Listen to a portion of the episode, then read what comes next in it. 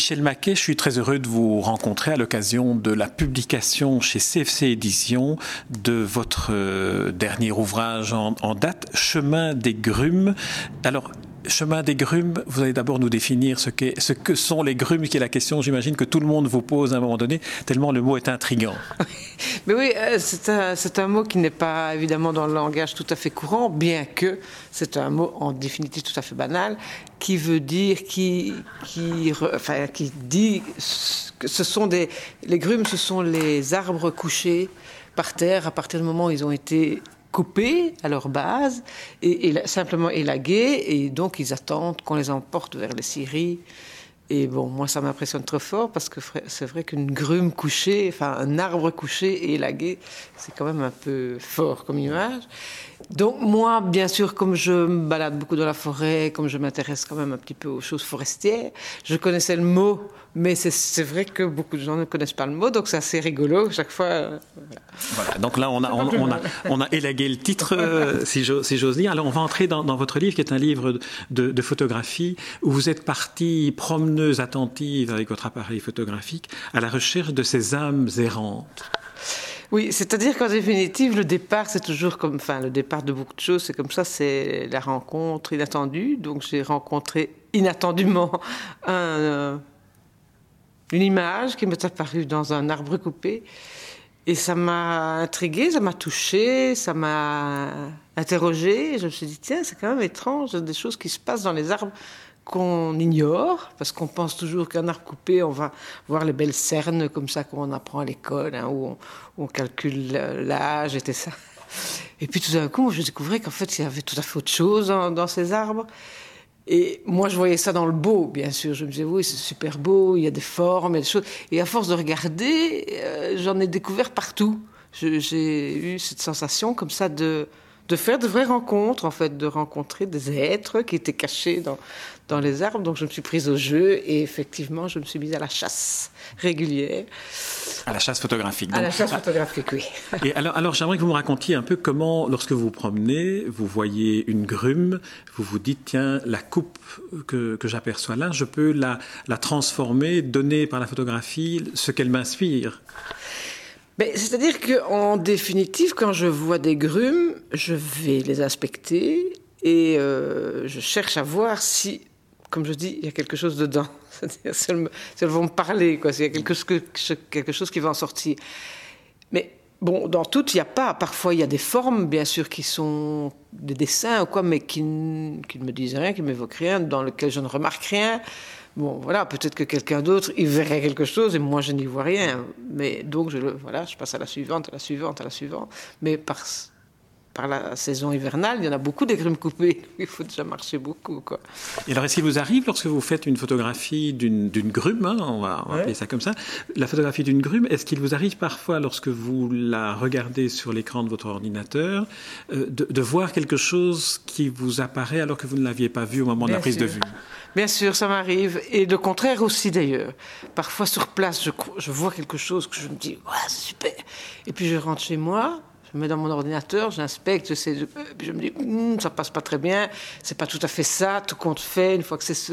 Bon, alors bien sûr, il y a tout un travail de pictural, je veux dire, de photographe à faire autour de ce que j'ai vu. Mais c'est vrai que dans un sens comme dans l'autre, une fois je suis déçu, une fois je, je, me dis ah mais non, ça c'est tout à fait bien parce que je retravaille dessus et que voilà. Alors, quelle est la part du, retravail par rapport à la photographie initiale que, vous, voyez à la prise de vue? Ben, ce qui se passe, c'est que dans la forêt, bien sûr, ça dépend un petit peu quand je passe, parce que quand un arbre vient d'être coupé, les dessins qu'on voit dedans sont très, beaucoup plus précis, beaucoup plus clairs. Si je passe dix jours après le coupage, c'est déjà terni. Et si je passe, je sais pas, moi j'en sais rien en fait, quand ils là, c'est pas marqué dessus quelle date ils ont été coupés. Et donc ça se ternit petit à petit. Donc moi je, suis euh, confrontée au fait de faire, de relever ces, ces formes-là, de faire en sorte que les lignes que moi j'ai vues, ce que moi j'ai vu dedans, j'ai envie que ça ressorte vraiment, quoi. Donc euh, je rejoue un peu avec les couleurs, mais je ne les invente pas. Donc je n'ai pas mis de vert pistache et des choses comme ça, ni du rose bonbon dans les arbres. Mais par contre, il y a du rouge, il y a du bleu, et qui sont évidemment assez ténus en réalité. Mais quand on les retravaille un petit peu en photographie, on les fait ressortir et ça devient beaucoup plus beau.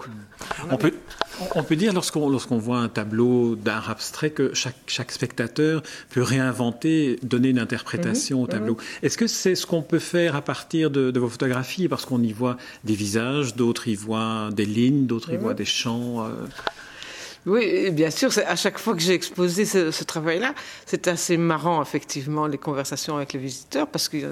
Bon, moi, j'ai donné des noms, voilà, parce que la mode est de dire, ah, on ne doit pas donner des noms, mais bon, moi, je trouve qu'il y a plein de grands artistes, de grands peintres qui ont mis des noms, et que mais quand je visite des musées, je dis, ah bon, ils appellent ça comme ça, c'est bizarre, moi, je vois pas ça. Donc, pareil avec mes photos, moi, je donne un nom, parce que je serais- pour moi-même, c'est plus sympa, enfin, je les appelle, donc c'est mes, c'est mes, mes petits êtres à moi, quoi. Alors, donnez-nous quelques, quelques noms. Parce que dans, Donc- dans- dans le livre, je lis Le Roi Baïonné, La Belle Voilà. aux cheveux d'or, c'est c'est Oui, la bonne. voilà. Alors, don- donnez-moi les noms. Ben, il y a, euh, oui, ben voilà, le roi baïonné, il y a la belle aux cheveux d'or, il y a Nefertiti, il y a Mélancolie, il y a le marquis, il y a le cyclope, il y a euh, le gros œil rouge, bon, euh, voilà, il y a Narcisse. Bon, voilà, je leur donne des noms. Pourquoi? Parce qu'ils me font penser à des choses, ou parce qu'ils se rapportent à quelqu'un que je connais, ou parce que, ou parce que je sais pas, il y a une belle vaporeuse, parce que je trouve qu'elle a un col flamboyant de, de voilà. hein. Puis à côté d'elle, il y a un, monsieur qui a l'air d'avoir un cigare dans sa bouche, bon, je l'appelle l'homme au cigare, ou, le turbané, parce qu'il a l'air d'avoir un turban. Donc voilà, je leur donne des noms comme ça, qui m'amusent. Parfois même je les change, parce que je sais pas, il y en a une fois que j'appelle comme ça, puis d'un coup je l'appelle un peu autrement. Mais ça n'a pas tellement d'importance. Et effectivement, les visiteurs, ils, ils voient, ah moi j'ai vu ça, j'ai vu ça. Et, ah bon, bon, ça m'intéresse. Je trouve ça rigolo. C'est vrai que c'est assez chouette, quoi. Et Est-ce que ça vous a appris quelque chose sur vous, ces noms que vous donniez à, à ces, à ces figures que vous faites apparaître? Non, ça je pense pas. Enfin, je- non, ça je pense pas. Mais par contre, ce que, ce que je trouve assez intéressant, c'est de, de voir ce que les, les autres donnent comme, comme interprétation aux photos. Des choses que moi je n'y voyais pas du tout. Et c'est étrange, ça, quand même. Comment, effectivement, le regard peut être différent d'une personne à l'autre et comment on peut. Parfois, les gens voient cette. Mon image, moi, je vois par exemple un prof- profil droit et les autres voient un visage de face. C'est quand même étonnant, ça. Ils voient deux yeux alors que moi, j'avais juste vu un nez, un nez de profil. Donc, c'est vraiment étrange, quoi. Alors dites-moi, dans votre livre, on a euh, je sais pas, une centaine de, de photographies. Comment avez-vous fait le choix? Parce que j'imagine que vous, vous devez en avoir des milliers. Euh, Peut-être pas des milliers, mais quand même, j'en ai beaucoup, effectivement. Et euh, bah, dans le livre, en fait, oui, c'est voilà, il y a un nombre de pages, hein, il y a quelques. bah, alors, il faut les assembler. Moi, j'aimais bien les assembler un peu, certaines par couple ou par ressemblance ou par espèce de famille, comme ça. Il y en a qui, pour moi, sont des espèces de d'hommes d'affaires. Il y en a d'autres qui sont des femmes. Il y en a, donc voilà, je les ai un peu groupés par euh, style, si je peux dire ça comme ça. Et, et c'était amusant à faire, en fait, parce que je me disais, tiens, oui, celui-là, ça fait partie de cette famille-là. Bah, non. Puis alors, bon, finalement, il y avait quand même quelques petits animaux, comme ça. Il y en a qui ressemble à un écureuil, d'autres à un cafard, d'autres. Donc, donc certainement, ceux-là, je les ai mis ensemble. Et voilà. Et alors, j'ai trouvé des lieux de forêt pour les, pour les arranger dans le livre.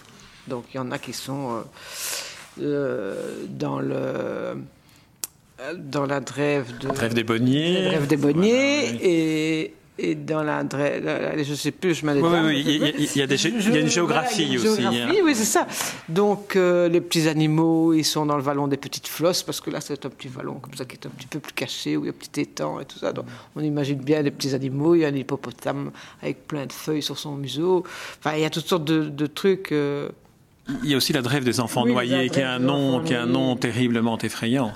Et en fait, c'est pas du tout effrayant, parce que simplement l'histoire, c'est que c'est qu'il y avait un monsieur qui s'appelait en flamand, je- j'ai oublié le nom exactement, mais ça voulait dire euh, celui qui a trop bu. Et alors, on disait toujours, il était noyé dans l'alcool, et c'était les enfants de ce. Enfin bon, voilà, c'est un truc Ah, comme ah, ça. donc- donc ça n'a rien de tragique, alors. discordine, ça n'a rien de tragique du tout. Ce n'est que l'alcoolisme peut être tragique. Ça, c'est sûr. Alors, en- une- encore une autre, une autre question qui m'a intrigué en voyant, en feuilletant le livre et en voyant l'exposition des photos dans, dans leur dimension euh, euh, que vous avez choisies, dans, leur- dans, leur, dans leur dimension de- d'exposition. Est-ce que vous êtes attaché à un moment donné à un arbre? Vous vous êtes dit, tiens, je le photographie, mais quel dommage que cet arbre va être débité pour devenir euh, un meuble, euh, du bois à brûler. Quand moi je me promène dans la forêt, si ça m'arrive ça, ben, pas pour un arbre particulier, mais pour tous les arbres en général, fatalement. Enfin, je veux dire, quand. Euh, en fait, c'est marrant parce que quand, quand j'étais adolescente, on habitait une maison, enfin, c'était la maison de famille. Entre les deux maisons, il y avait un arbre, un gros platane comme ça, et, vraiment ma chambre, ma fenêtre était dans le feuillage quasiment. Et un jour, il a quand même fallu décider qu'est-ce qu'on fait avec cet arbre parce qu'il commençait à prendre vraiment beaucoup de place. Et c'est vrai que ça, c'est vraiment le, truc hyper dur de se dire ah ça va partir, non c'est pas vrai. Et c'est vrai qu'un arbre, c'est quand même, euh, enfin je trouve ça hyper touchant, quoi. C'est hyper beau, c'est voilà, c'est fort. Et on a envie. C'est vrai que dans la forêt, moi j'aime bien toucher les arbres. Et, voilà, euh, oui, pour moi, c'est des, vrais êtres vivants. Et c'est ça que j'aimais bien dans, dans, l'idée de retrouver, comme je dis, quelque chose dedans, c'est-à-dire une autre vie un peu fantasmagorique, comme ça. Et ça, je trouvais assez rigolo, d'une part, comme ça pour moi toute seule et pour le plaisir de découvrir ça. Et puis le fait de les mettre dans un livre ou dans une exposition, Maintenant, s'il s'agit particulièrement de la forêt de soigne, ça me plairait l'idée que ces petits personnages que moi je découvre rendent un peu de merveilleux à cette forêt de soigne qu'on n'exploite jamais sur son côté qui peut être merveilleux comme toutes les forêts. Là, la forêt de soigne, elle est euh, un peu austère, c'est vert, c'est écologique, c'est historique, bon. Ça n'a pas, il n'y a pas de légende et d'histoire comme ça farfelue sur la forêt de soigne ou pas que je connaisse, ou en tout cas il doit y en avoir très très peu, parce que j'ai quand même beaucoup cherché et j'ai pas trouvé. Quoi. Donc je me dis que peut-être mes personnages donneront un petit côté merveilleux. Je posais la question parce que, à force de, photographier des visages dans les arbres, on finit par les personnaliser. Donc, on pourrait imaginer qu'on s'attache à l'un ou l'autre, ou qu'on découvre chez l'un ou l'autre une, âme. Chez les personnages que je rencontre dans les arbres. Mais oui, mais tous. Je je les ai tous comme ça, en moi, en fait. Donc, puisque franchement, ça, ça paraît du délire, mais certaines fois dans la forêt, j'avais vraiment l'impression quand je me trouvais dans un lieu où il y en avait, il y avait, il y a des jours comme ça un peu bénis, quand on est à la recherche de quelque chose, où tout d'un coup on en trouve beaucoup. J'avais vraiment l'impression que ah, ils étaient venus me dire bonjour, enfin, qu'ils étaient là pour me voir, quoi. Et, c'était chouette parce qu'il y avait comme ça toute une famille qui se mettait autour de moi. J'avais l'impression qu'il y avait tout un peuple qui grouillait. C'était rigolo en fait comme sensation. Alors, lorsque vous, enfin, si, cela vous est arrivé, lorsque vous confrontez votre démarche à celle des bûcherons qui finalement vont là euh, tailler les arbres, les couper pour les débiter, est-ce qu'il vous, est vous parle Est-ce que vous en avez rencontré qui vous dit tiens, mais quel euh, illuminé nous avons là? Oui, bien sûr, j'en ai rencontré. J'en ai, j'ai même demandé à certains, eh, bon, j'ai vous laissez-moi voir ce qu'il y a, mais, mais euh, mais parfois, effectivement, il se regarde, j'ai l'air de dire qu'est-ce, qui se passe. Mais quand je suis dans la forêt, je ne sais évidemment pas leur montrer ce que j'ai, ou alors sur le petit machin d'appareil photo, ça se voit pas très clairement. Par contre, j'en ai eu un ou l'autre qui, qui passe dans des expos, et alors là, ils sont complètement scotchés. Ils disent, mais c'est pas possible, moi je suis en train de couper des arbres pendant 20 ans, j'ai jamais rien vu. Donc c'est marrant, ça est une histoire de regard en fait, hein. chacun a sa préoccupation. Et voilà. D'ailleurs, sur Nefertiti, hein, quand on la regarde bien, il y a 50% de cette œuvre-là qui est réalisée par le, les lagueurs en fait, parce que la façon dont il a placé sa, scie tout autour, c'est lui qui a en fait défini le profil de Nefertiti. C'est ça qui est étrange, il n'a pas vu. Moi j'étais là pour le photographier, c'est moi qui ai toute la gloire, et en définitive c'est lui qui l'a fait. On, pourrait imaginer, un, qu'il vous réclame des droits d'auteur, deux, qu'il ne coupe plus jamais un arbre sans penser au résultat artistique. Voilà, exactement. Mais par contre, j'aurais bien aimé soudoyer un élagueur, ou un, tronçonneur plutôt, pour qu'il m'accompagne et qu'il coupe des tranches. Quand je vois quelque chose, il coupe une tranche et que je puisse l'emmener alors la vitrifier, je sais pas, moi, faire quelque chose pour qu'elle reste comme je l'ai vu. Ça serait pas mal quand même, ça aussi. Ça, ça pourrait être l'étape suivante, c'est-à-dire une exposition de sculpture, cette fois-ci, de bas-relief. voilà. déjà que souvent, quand les gens viennent visiter l'expo, ils pensent que c'est de la peinture ou de la sculpture. Parce que j'ai déjà eu quelqu'un qui me dit, mais donc vous travaillez avec, d'abord avec un sculpteur puis un peintre. c'est marrant parce que c'est des photos qui ne sont pas des photos finalement, hein, c'est vrai, d'une certaine façon. Michel Maquet, je vous remercie pour cet entretien et puis pour ce livre dont je rappelle les références. Chemin des Grumes et c'est paru chez CFC Éditions. Merci Michel Maquet. C'est moi qui vous remercie.